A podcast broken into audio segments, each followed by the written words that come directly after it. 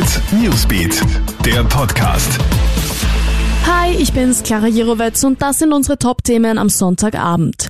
Hundeattacke in der Steiermark. In Karlsdorf bei Graz haben vier Kinder gestern im Garten eines Hauses mit dem Hund eines Bekannten gespielt. Doch plötzlich beißt der Husky-Schäfermischling einem der Kinder in den Kopf. Das achtjährige Mädchen wurde zum Glück nur leicht verletzt und konnte das Spital noch am selben Tag verlassen.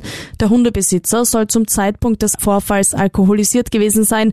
Er wurde wegen Verdachts der fahrlässigen Körperverletzung angezeigt. Trotz Corona-Krise solltest du deine anderen Impfungen nicht vernachlässigen. Davor warnt jetzt Österreichs Ärztekammer. Mit der schrittweisen Öffnung der Ordinationen sollen auch Basisimpfungen wieder anlaufen, wie etwa jene gegen die Zecken, also FSME. Auch mit Masern würde man wieder mehr zu kämpfen haben, wenn die Schutzimpfungen endlos aufgeschoben werden. Laut Ärztekammer gäbe es derzeit keinen Grund mehr dafür, mit Impfungen zuzuwarten. Ab morgen bietet das Finanzministerium eine eigene Coronavirus-Hotline an. Hier sollen Antworten auf alle wirtschaftlichen Fragen gegeben werden, unter anderem auch zu Hilfsfonds und Kurzarbeit.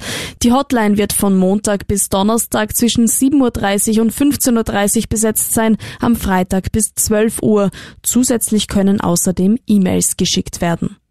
Die positive Entwicklung in Österreich geht weiter. Heute sind erstmals weniger als 100 Neuinfektionen mit dem Coronavirus verzeichnet worden.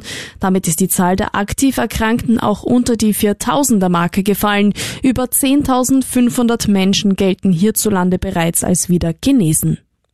Alle Infos checkst du dir auch auf KroneHit.at, in unserem Corona-Podcast sowie stündlich im KroneHit Newsbeat. Ciao und bis bald. Krone Hit Newsbeat, der Podcast.